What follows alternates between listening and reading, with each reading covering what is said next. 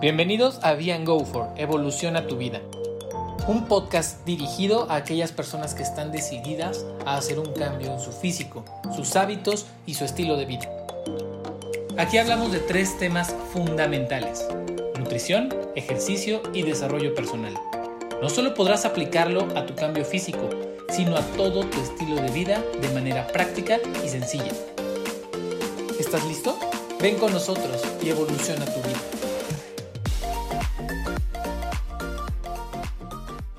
Hola, hola, ¿cómo están? Buenos días, buenas tardes, buenas noches.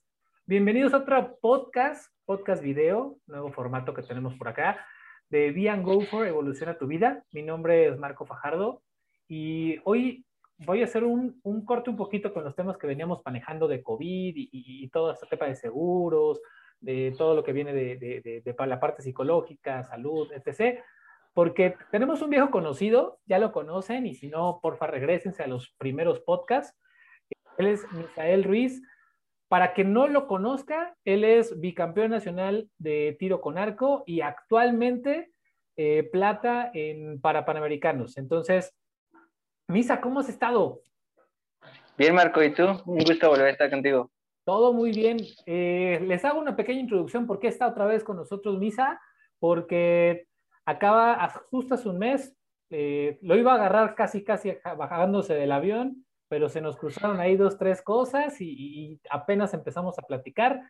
Pero hemos estado siguiendo, ahí, Misa, hay dos cosas que, que me han encantado de este, de este año, viendo en tus redes sociales todo, primero, y, y, es algo que queremos ahondar un poquito, la preparación, porque tú esperabas este torneo hace un año y de repente te dijeron se pospone, no sepa cuándo, y se pospone, se pospone, y de repente ya es a tal fecha. Cuéntanos cómo fue ese proceso, por favor.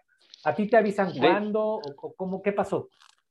Nosotros en el 2019 hicimos un selectivo en ese selectivo se supone que los cuatro primeros lugares, los que quedaron en los cuatro primeros lugares en cuanto a puntaje, iban a ir al Parapanamericano en todas las categorías. Entonces, yo en ese quedé en segundo y, y, este, y automáticamente pasaba, ¿no? Pero en ese momento nos avisaron que nuestra categoría no, no iba a ser tomada en cuenta para los Panamericanos. Entonces, pues ya sabes, como una desilusión, pues porque te habías preparado para ir a un Panamericano que de repente así por temas administrativos te digan, no, pues es que la categoría no va a ir, pues fue como de, o sea, como que dije, chale, ¿no? Y, y sí estaba como que muy, muy bajoneado en ese sentido de que no íbamos a participar. Y de repente se vino la pandemia. Entonces, cuando se vino la pandemia, se aceleraron demasiados trámites administrativos y a mí me avisan en diciembre del año pasado que nuestra categoría se iba a incluir en los Parapanamericanos, pero pues yo estaba, yo tenía una preparación no tan, no tan importante porque pues como yo sabía que yo no tenía torneos en mano, este, pues no me estaba preparando, o sea, sí estaba tirando de vez en cuando, estaba tirando, pero no preparándome como para un evento como un Panamericano, ¿no? Entonces, pues yo seguía haciendo como actividad física para por lo mismo no perder ritmo y todo eso, pero no me estaba entrenando de lleno para un, para, o preparando de lleno para un Panamericano. Entonces, a mí me avisan a principios de diciembre que vamos a participar en el Panamericano. Y estábamos hablando de que tenía cuatro meses porque el evento iba a ser en marzo. Entonces, en ese momento, tanto mi equipo, o sea, mi entrenador y este, mi guía, que en ese momento era, el, que en ese momento era mi guía, y yo, nos pusimos a prepararnos, a trabajar como en conjunto, a ver cómo se iban a hacer las cosas, y era trabajar bajo marcha, ¿no? Entonces, obviamente era como que buscar los espacios en los que pudiéramos entrenar, buscar los espacios en, donde se pudiera entrenar este, o prepararnos mejor para el evento, ¿no? Y, y, desgraciadamente, pues por la pandemia se frenó mucho. O sea, encontramos un lugar donde podíamos entrenar. Bueno, mi entrenador lo consiguió. Entrené una semana y nos dijeron se cierra porque se viene la segunda, segunda bueno, de que pasamos otra, ajá, de que pasamos otra vez en diciembre a semáforo rojo, ¿no? Claro. Entonces yo tuve una semana que pude entrenar a distancia. Y después de eso fue, pues no, se regresan a su casa y, y entrenábamos a distancia. O sea, yo le mandaba videos a mi entrenador de estoy entrenando así, estoy entrenando, o sea, de repente yo iba a su casa, pero pues por lo tema del COVID, pues no se podía como entrenar en condiciones. Y aparte entonces, te mueves en transporte yo todo el público, tiempo estuve... ese es factor. Ajá, entonces, bueno, con el arco no, o sea, tomaba como Uber y todo eso, porque pues, la neta sí me da miedo subirme al micro y al metro con un arco, ¿no? entonces, este, tomaba Uber y eso recortaba tiempos, pero aumentaba obviamente el gasto, ¿no? O sea, no era lo mismo pues irme en metro y gastar 10 pesos a de repente gastar 400 pesos en un día, ¿no? Y, y pues como que también por lo mismo seguíamos como a distancia. Y este, y yo estaba entrenando a distancias cortas, que era, bueno, a mí lo que me daba la distancia de la casa era 5 metros. Entonces, pues yo estaba entrenando a distancia, distancia corta, distancia corta. Y llegamos, o llegué al Panamericano, según yo, lo mejor preparado que podía, ¿no? En cuanto a, o tomando en cuenta, pues los, los, este, los factores que, que conllevaban todo esto de la pandemia. Oye, ¿y nunca pensaste en no sé, moverte a algún estado. Digo, pues si ya estás entrenando a distancia, pues ya de menos ver qué, qué, alternativas o... Sí, o sea, es que era difícil porque, por ejemplo, yo sabía que el ir a un, a un Panamericano iba a implicar un gasto, ¿no? Ahora, si ese gasto lo aumentaba por una preparación previa de irme a otro estado y era difícil. Entonces yo por lo mismo eh, estaba entrenando en mi casa y con lo que tenía, ¿no? Y, y pues sí era complicado porque luego checabas en las redes, ¿no? Y que tal arquero pues tiene, tiene un rancho, ¿no? Y pues yo era como, yo no tengo un rancho, ¿no? Claro. Y, o, o, tenían las distancias de, de poder entrenar así, ¿no? Y era, pues sí era como de, ah, es que yo no tengo eso, ¿no? Pero pues con lo que estaba haciendo o con lo que tenía a mi mano y a mi alcance, pues estaba llevando todo mi entrenamiento. Y este, y así lo, te digo, lo llevé desde diciembre hasta marzo. Solo una vez tiré a distancia larga y bueno, o sea, solo una semana tiré a distancia y lo demás fue distancia corta. Obviamente, yo sabía que aunque hacía grupitos súper chiquitos a 5 metros, pues mi lógica era, voy a tirar a 30 metros, obviamente los grupos se van a hacer más grandes pero con que estén en grupo, pues ya, o sea, no hay problema. Con lo que yo no contaba es que, que se abrieran demasiado, o sea, fue como de, sí yo tenía ya en cuenta que se iban a hacer más grandes, pero no tan grandes. Entonces sí me empezó a costar como que trabajo ir sobrellevando esa situación y como ir descubriendo, o sea, también como que descubrí que mi, que mi mira tenía problemas, ¿no? O sea, problemas que yo tal vez ya me había dado cuenta, pero como yo antes tenía otro arco, los podía compensar. Entonces, para este torneo yo compré otro arco. Entonces, como es un arco de más potencia, el error que yo compensaba con el arco que era de menor potencia, este, pues lo podía, podía jugar con esa compensación, ¿no? Y aquí me equivocaba tantito y volaba la flecha pues, hasta lejísimos, ¿no? Y era como de, ah. Entonces, yo me di cuenta de ese, del error de esa mira, pero pues nunca le di importancia porque lo podía compensar. Entonces me empecé a poner nervioso porque con este arco no lo podía compensar tanto. Y a corta distancia no lo notaba tanto. Entonces era como, ah, pues, no hay problema. Ya a distancia larga es que no me di cuenta. Entonces, ahorita que nos estamos preparando, o que me estoy preparando para el mundial, pues es empezar como de cero porque mi entrenador es como de, órale, va, este, ah, bueno, no, mi entrenador me dijo, no, pues vamos a regresarnos al arco anterior, ¿no? Yo así de, no, ya gasté demasiado, yo ya gasté demasiado dinero en este arco como para no usarlo, así que me la voy a jugar con este arco, ¿no? Entonces fue como de, no, pues entonces hay que hacer adecuaciones, hacer cambios y empezarlos a hacer ya, porque pues el mundial es en septiembre, ¿no? Y no nos puede volver a pasar lo que nos pasó en este evento. Entonces, ahorita estamos trabajando primero para arreglar la mira y ya a partir de arreglar la mira, pues ya va a ser como que puro trabajo de técnica y de, y de a distancia.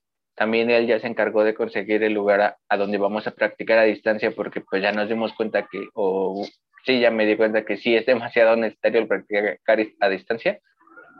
Entonces él ya se encargó de toda esa parte de, de, gestionar el lugar para trabajar a distancia, ¿no? Entonces voy a estar trabajando unos días en mi casa y otros días a distancia. También por tema COVID, pues es muy difícil estar trabajando diario a distancia, ¿no?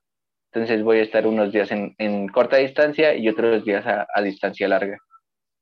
Y pues esperemos que ya con todas estas adecuaciones de la mira, pues ya no tengamos como que esos errores. Oye, y algo, algo que me, me, llama mucho la atención es cómo es tu entrenamiento, o sea, cuál es esa preparación, porque cualquier persona, y esto no lo creo que no lo platicamos la vez pasada, pero cualquier persona diría, pues es tirar un arco, ¿no? O sea, ¿cuál es la preparación que llevas? ¿Tienes alguna preparación física? Eh, obviamente la práctica, me queda claro que es, lo, que, más te, funciona, pero ¿qué haces normalmente? ¿Cómo es tu entrenamiento? Es que es como una imagen que tienes de tiro con arco, ¿no? O sea, como muy general. Entonces, para muchas personas es como ah, no están parados y, están tirando con arco, ¿no? Y otras veces es como, es que ni siquiera es deporte porque nada más estás parado. Y no, o sea, sí lleva un desgaste tanto físico, un desgaste mental, o sea, sí son deportes que son muy mentales, entonces es como de, tienes que, que estar bien fuerte físicamente, pero también tienes que estar bien mentalmente.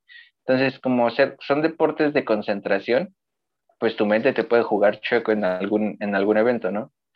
Y ya en cuanto a lo físico, es, tienes que hacer gimnasio, en definitiva, porque si no, no puedes abrir un arco. O sea, mi entrenador, por ejemplo, le dice, le haces esta pregunta, ¿no? Dices que ah, está bien fácil, nada más es pararse. Y él, como lo toma como más personal y se indigna y así, ¿no? Y, y como que trata de dar a explicar a las personas. Yo la verdad, no, a mí me da igual si me, alguien me dice algo así. Entonces yo nada más le digo, sí, la neta sí está bien fácil. Y les doy mi arco y, ya cuando ven que no lo pueden abrir, sí, sí, ajá, o sea, les doy mi arco y le digo, sí, tíralo. Y le digo, nada más te tienes que parar, hacer esto, esto y ya, ¿no? Entonces pues, todos llegan así como, ah, sí, está en corto, ¿no? Y lo agarran y cuando no lo pueden abrir se quedan así de, no, está bien duro. Y yo, pues porque no nada más es pararse y tirar, o sea, sí tienes que hacer un trabajo de gimnasio, tienes que hacer un trabajo de postura, tienes que hacer trabajo técnico. Estamos hablando que depende, depende del arco ese libraje que tienes, ¿no? Entonces, hay librajes que, pues no sé, son de 40 libras, estamos hablando de que 40 libras son 20 kilos, ¿no? Entonces, son 20 kilos que vas a abrir con tres dedos. O, o hay otros arcos de, yo por ejemplo compito con un arco de 50 libras. Son 50 libras que voy a abrir con nada más con, el, con la muñeca. Entonces estás hablando de que tienes que hacer una presión de, o hacer un jalón de 25 kilos. Entonces sí tienes que tener como que algún esfuerzo, o tienes que tener trabajo físico para poder hacerlo. ¿Y cuántos tiros más o menos son en una competencia? Son 100 tiros, 72 tiros de competencia, wow, más 36 tiros de práctica, más los tiros que quieras hacer en práctica libre. Wow. Entonces, eh, tienes que estar preparado para cargar o sea, es como si yo en el gimnasio me aventara a hacer unas ocho series de, de 15.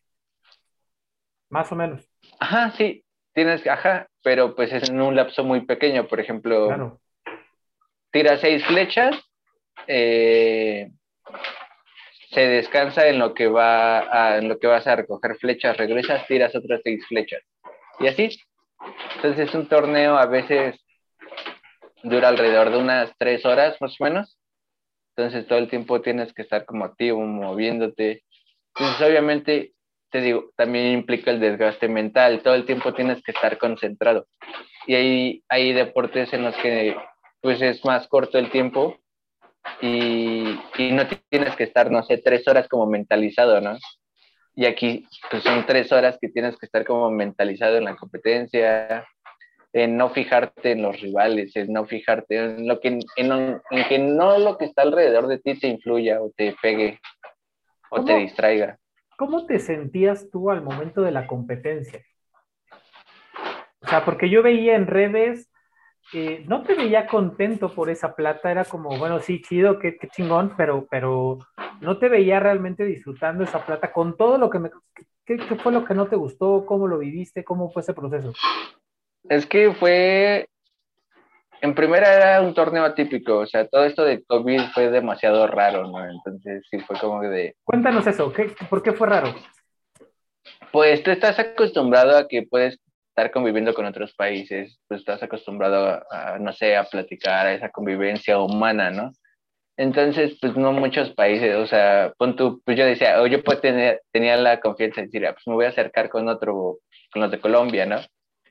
Pero pues los de Colombia era como de, ah", porque pues no sabes cómo, o sea, cómo viene la otra persona, ¿no? O, cosas así, o sea, no podías tener como una, una interacción a la que estabas acostumbrado a tener. Esa era una, ¿no? Otra pues era como de, pues voy a competir, entonces no me importa, ¿no? Lo que esté pasando a mi alrededor, o sea, no vengo a socializar, vengo a competir. Pero pues muchas veces acaba tu competencia y tú te puedes quedar a ver otras competencias, ¿no? Y, o a ver a tus rivales, cómo están compitiendo, o sea, como para tener un... un y a todos les, este les hicieron prueba de COVID antes, ¿no? Ajá, la PCR, o sea, tenemos, para llegar allá tenemos que llevar una prueba PCR. Y al entrar al campo, pues era igual, te tenías que tomar la temperatura y todo eso. Pero, o sea, era eso, te decía, pues tú estás acostumbrado a que muchas veces podías ver a tus rivales competir, ¿no? Y ahorita tú ibas por horarios, entonces tú no podías estar en un horario que no era el tuyo, porque pues te sacaban del campo. Entonces no era como que pudieras estar viendo a otras competencias o viendo a otros a otros arqueros o muchas veces, pues no sé, tienes como una, un arquero favorito, ¿no? Y, ya sabes que va a competir a tal hora y a tal hora estás ahí para verlo competir, ¿no? Y ahorita era de, sí, va a competir a tal hora, pero pues no me van a dejar pasar, ¿a qué voy, no? Entonces sí fue como que raro en ese sentido, de que pues finalmente cambia cambia lo que ya estás acostumbrado y, y así.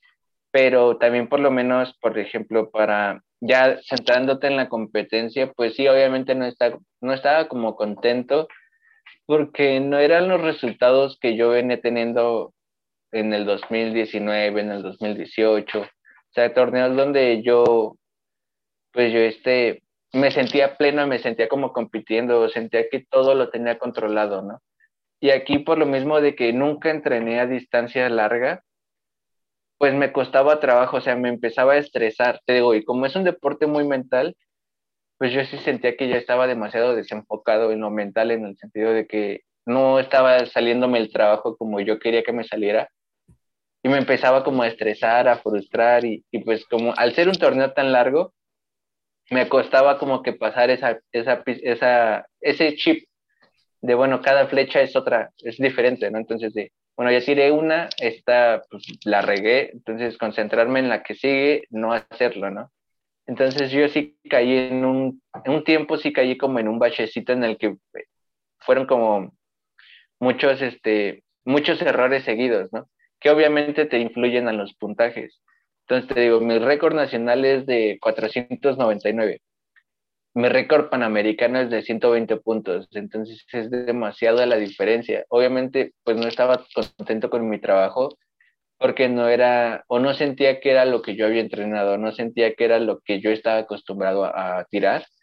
Entonces sí, no estaba tan contento. Y ya al momento de llegar a la final, pues obviamente era como de, pues es la final, quiero ganarla, ¿no? Y, y sí llegué como un poco estresado al, tengo que ganarla, tengo que ganarla, pero a la vez, este, no sé, como que ese estrés me empezó a, a pegar, ¿no? Y te digo, como que se me juntaron muchos, muchos factores en ese momento y que ya no pude arreglar las cosas, ¿no? Entonces, pues no, desgraciadamente, pues perdí y sí fue como, como sentimientos encontrados, ¿no? De, o sea, sí estoy en la final, pero pues perdí.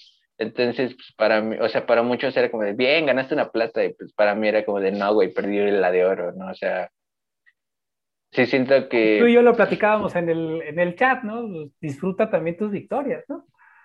Ajá, o sea, sí está como, tienes que disfrutar algunas cosas, ¿no? O sea, cada paso es como, lo diste y, y generó algo, ¿no?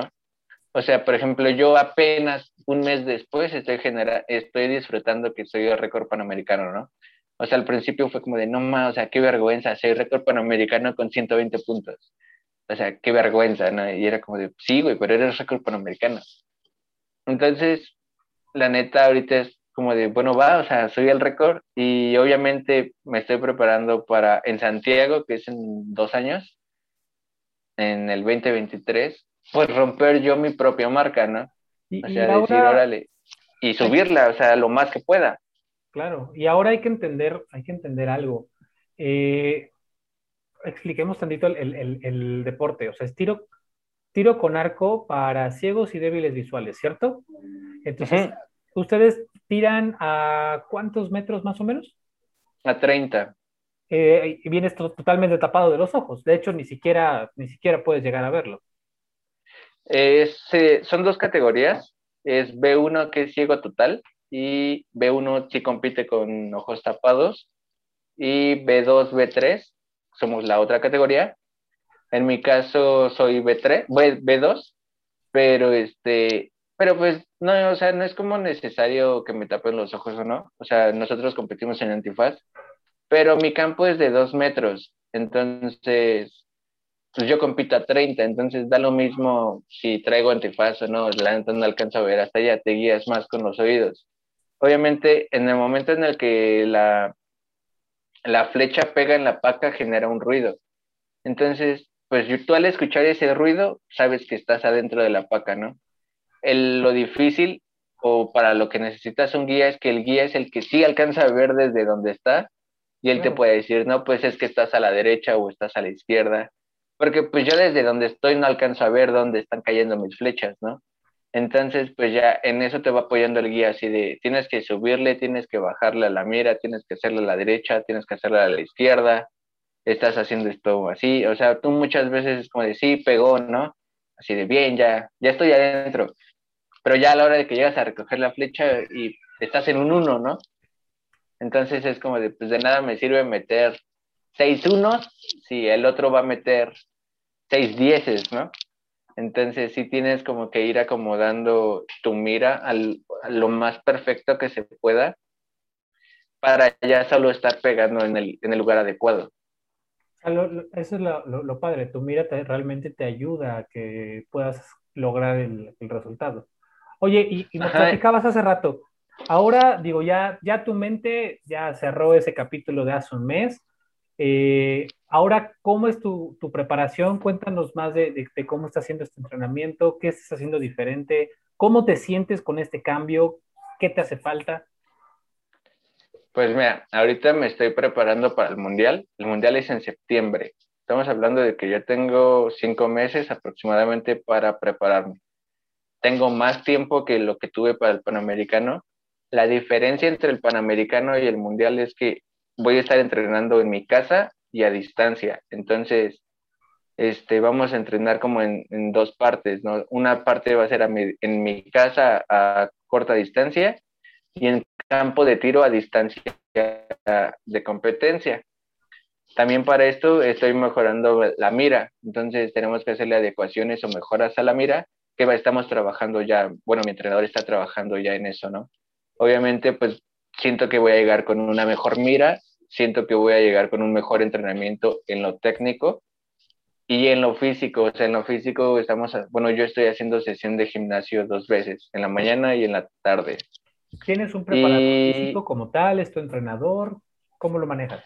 No, o sea, son, mi papá es preparador físico, entonces, pues básicamente mi papá le digo, oye, ¿qué tengo que hacer? Oye, ¿qué voy a hacer? ¿no? Entonces, sí, es como de, mi papá me, me va preparando como a lo, a lo que a lo que cree que me va a ayudar, ¿no? O a lo que necesito. O sea, si hay días que necesito entrenar fuerza, mi papá me manda una rutina de fuerza. Si hay días que necesito entrenar resistencia, me mandan una rutina de resistencia y lo voy alternando así. Ya. ¿Y eh, cómo es, cómo está haciendo ahora el tema de apoyos? O sea, ¿quién te está apoyando? ¿Tienes patrocinador? ¿Es, eh, ¿Estás con, con alguien? ¿La UNAM te está apoyando? No sé, cuéntanos esa parte. Tenía patrocinios hasta antes de la pandemia. o sea, cuando llegamos, cuando empezó la pandemia yo tenía dos patrocinadores.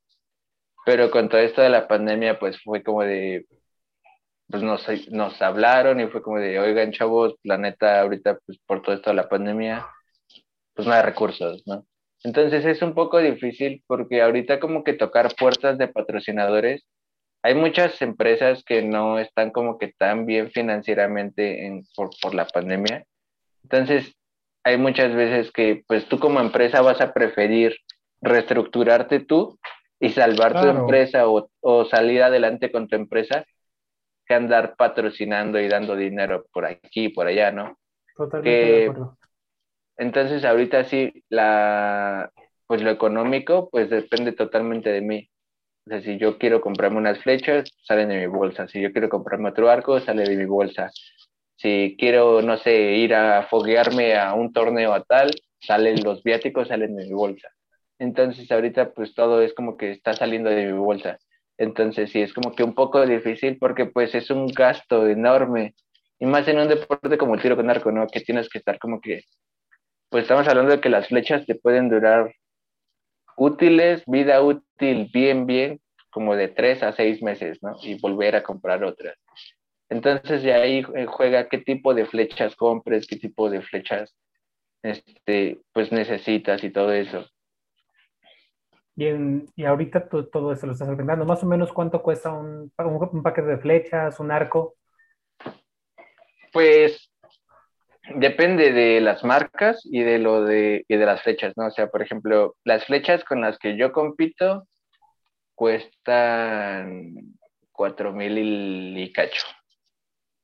Pero, por ejemplo, como mi entrenador las consigue más baratas porque ya le dan precio como de entrenador. Claro. en lugar de comprarlas yo, las compra él, ¿no? Y pues ya se reduce el precio, ¿no? Entonces también como que juegas con esas ventajas, ¿no? El arco con el que ahorita compito cuesta mil dólares, ¿no?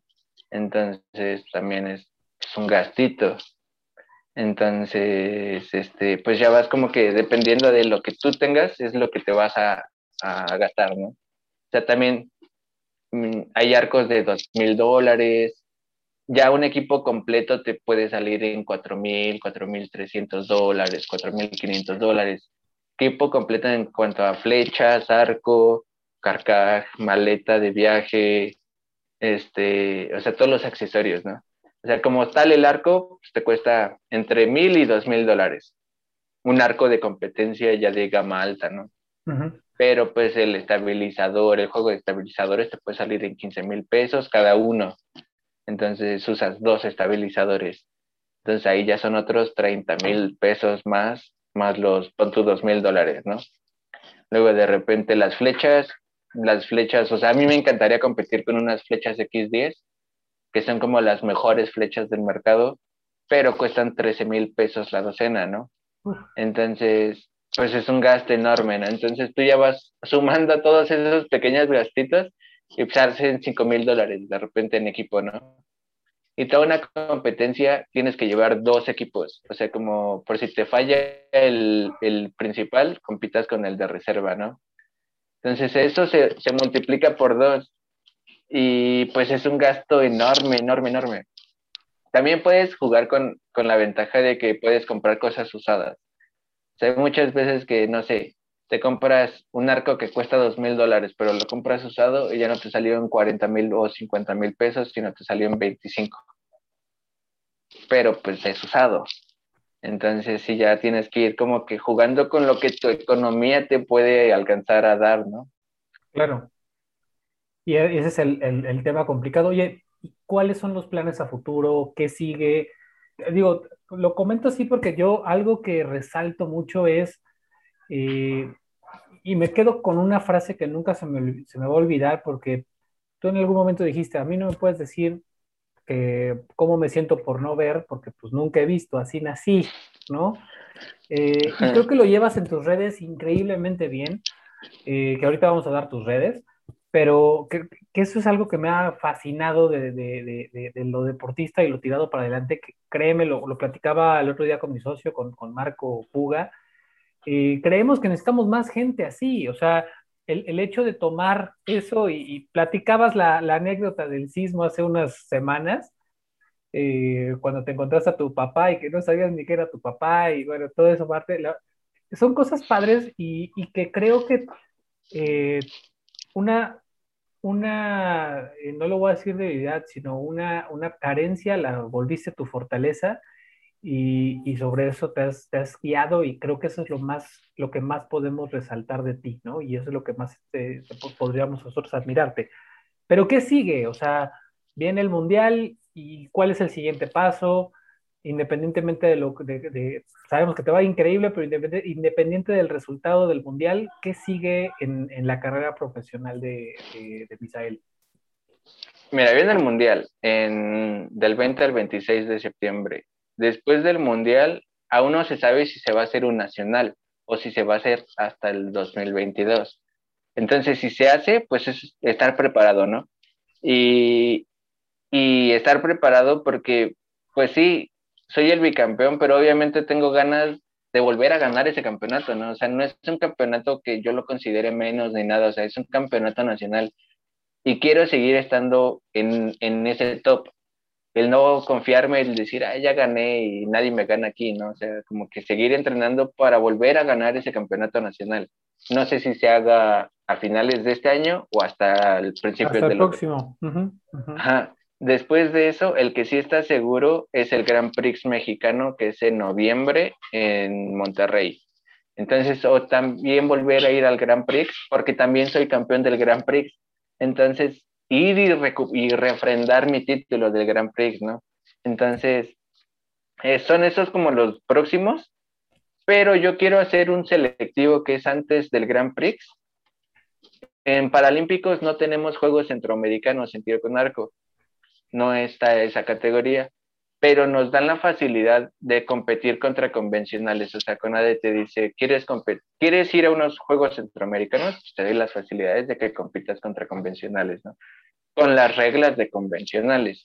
Estamos hablando de que pues ellos sí están como en un nivel un poco más, más alto que nosotros en cuanto a puntajes y todo eso, pero a mí se me haría interesante el competir, o sea, obviamente si quieres ser de los mejores tienes que competir contra los mejores. Entonces yo sí siento que ese torneo, si desempeño, si, si, si realzo mis puntajes que he logrado y puedo prepararme perfecto para competir contra unos convencionales, me interesa mucho hacerlo. Obviamente no quiero ir y hacer el ridículo, ¿no? O sea, quiero ir y competir. O sea, que en verdad sea una competencia. Obviamente yo compito a 30 metros, convencionales compite a 50 Estamos hablando que yo tendría que hacer adecuaciones para agregarle 20 metros a mi mira. Entonces es como que algo nuevo, porque mi mira nunca le he probado más allá de 30 metros. Entonces sí tendría que hacer como pequeñas adecuaciones para poder lograr una distancia más larga, de 20 metros más larga. Esos son como los siguientes. Obviamente eh, tengo el, el, pase para Santiago de Chile, que son los siguientes Juegos para Panamericanos en, en, en, Santiago en el 2023. Y esperar que para Francia esté todo listo en cuanto a, a lo administrativo para que mi categoría esté en Francia 2024. Bueno, en París 2024. En París, exactamente. Lo que te iba a decir, obviamente todos, todos eh, los que hemos sido en algún momento deportistas en algún deporte olímpico, pues nos encantaría el poder participar en los Juegos Olímpicos, ¿no? Es que unos Juegos Olímpicos son como que el sueño de cualquiera, como dices. O sea, unos Juegos Olímpicos siento que, que ya es como el tope, ¿no? Y si puedes llegar y competir, o sea, obviamente también me ilusiona el Mundial, no es algo menor, pero me emociona mucho más unos Juegos Olímpicos que un mundial.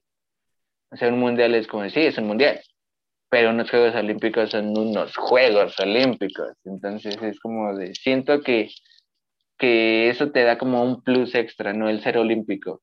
y es obviamente un sueño que yo voy persiguiendo y que quiero llegar a ser olímpico y que para eso entreno diario y que para eso me preparo diario y que para eso tengo que dejar muchas cosas diario, ¿no?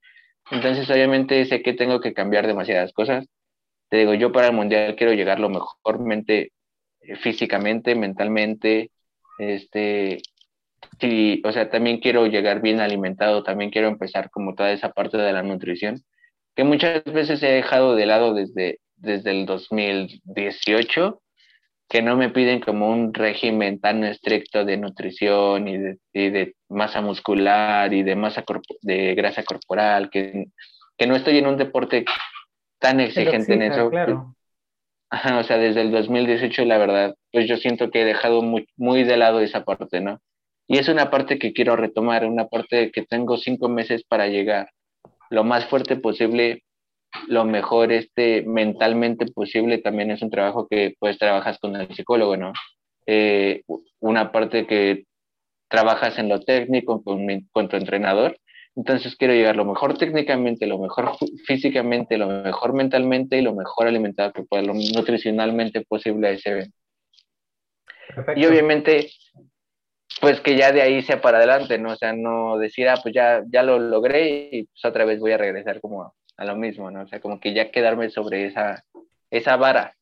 Claro, y, Misa, eh, tienes todo el éxito del mundo. La verdad es que muchas gracias por este espacio.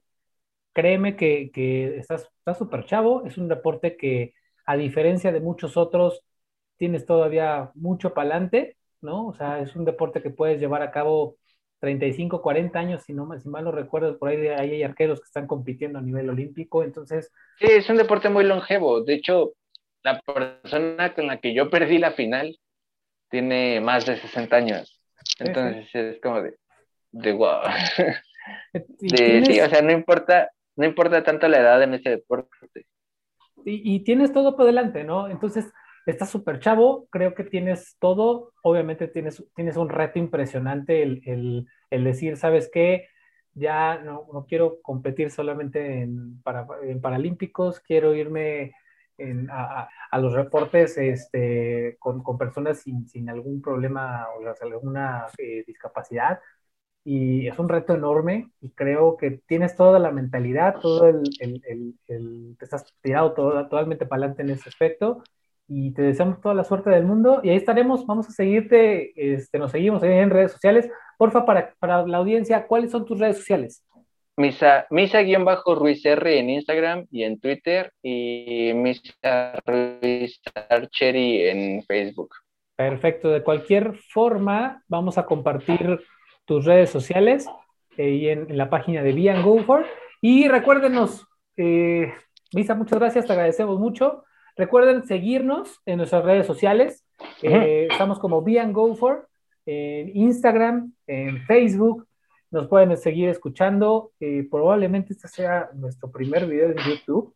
Entonces, por ahí también nos van a empezar a seguir también en YouTube. Síganos en, cualquiera de nuestros, de, los, ahora sí que el podcast de su preferencia, ya sea Spotify, Apple Podcast, Google Podcast, eh, Deezer, N cantidad de aplicaciones que hay para podcast, ahí estamos con ustedes. Cualquier duda, pregunta, inquietud de aquí de, la disciplina, del deporte, con todo gusto les podemos ayudar.